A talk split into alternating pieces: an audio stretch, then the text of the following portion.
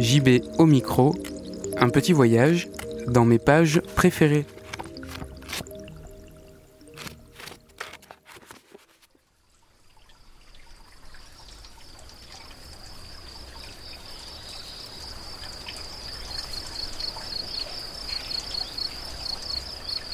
Tout ce que l'homme a inventé pour se protéger de l'eau se révèle inefficace et rend l'ouïe confuse. Les imperméables repoussent certes les gouttes, mais leur plastique rend la chaleur tropicale encore plus accablante, et l'on mijote vite dans sa sueur. À la différence de bien d'autres forêts, ici, la pluie révèle tant d'informations acoustiques que les claquements, chuintements et crépitements des gouttes sur les tissus en polyester, nylon ou coton deviennent une barrière et une distraction auditive. La surface élastique légèrement texturée de la chevelure et de la peau, quant à elle, est silencieuse, ou presque. Mes mains, mes épaules et mon visage réagissent à la pluie par des sensations diverses, mais ne chantent pas. Lorsque les missionnaires ont insisté pour que leurs ouailles portent des vêtements, Louis, jusque-là tourné vers la forêt, a été redirigé vers soi. Les relations acoustiques avec les plantes et les animaux en ont été diminuées. Lors de mes conversations avec les indigènes Waorani, tous ou presque ont évoqué spontanément la contrainte des vêtements qu'ils doivent porter pour se rendre en ville et la gêne qu'ils suscitent. Pour ces indigènes, dont les familles et la culture restent indissolublement liées à la forêt depuis des millénaires, mais sont aujourd'hui menacés sur tous les fronts, les vêtements pèsent lourd pour de multiples raisons.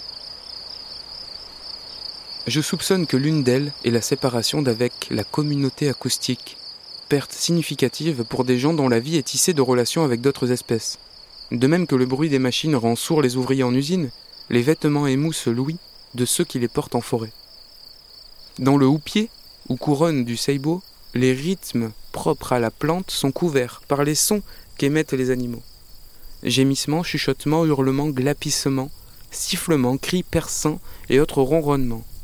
Chacun de ces termes acoustiques trouve ici son champion, et nombre d'espèces vocalisent dans l'entre-deux, soulignant les profondes lacunes du langage humain.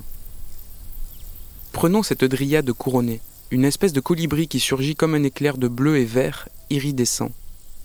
Ses ailes, au battement si rapide qu'elles en deviennent floues, émettent un bourdonnement ponctué de claquements de fouet. Cet oiseau, pas plus gros que le pouce, plonge son bec dans la voûte rouge des fleurs qui émergent d'une broméliacée zébrée, Vriesea splendens. Entre ses feuilles charnues, aux airs de toupet d'ananas, une grenouille lance son chant. Cette ritournelle réveille en réponse le cœur de dizaines d'autres grenouilles cachées dans l'entrelac des broméliacées qui recouvrent les branches du seibo. Le seibo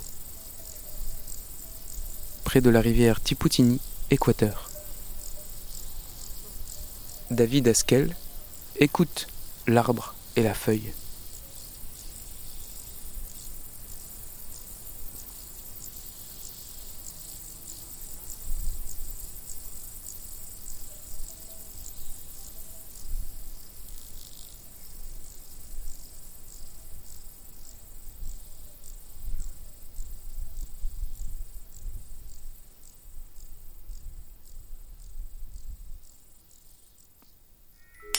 À la maison.